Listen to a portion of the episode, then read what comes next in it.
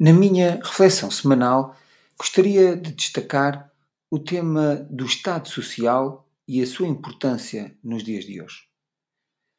A expressão de Estado Social está longe de ser consensual, pois está enquadrada em contextos com diferentes configurações, consoante os momentos histórico-políticos e as respectivas realidades económicas e sociais. A dura realidade do momento pandémico persiste em alterar o modus vivendi das várias nações,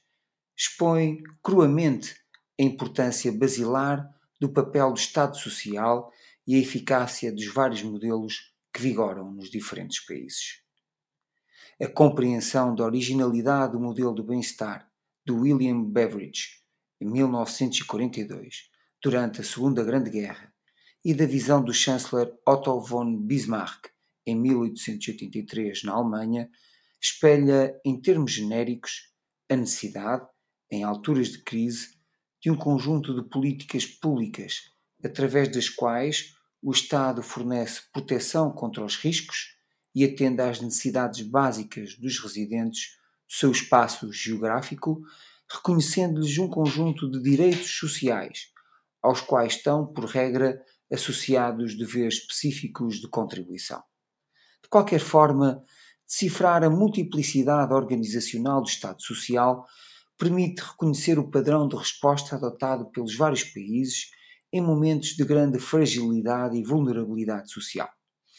O sociólogo dinamarquês Gosta Esping Andersen distingue o modelo de Estado social liberal, que contempla uma intervenção reduzida do Estado, tendo como prática a promoção do emprego no setor privado e o crescimento económico, do modelo democrata cristão, conservador, corporativista, assente na proteção solidária da comunidade, da família e da Igreja contra a desumanização e alienação produzidas pela economia de mercado,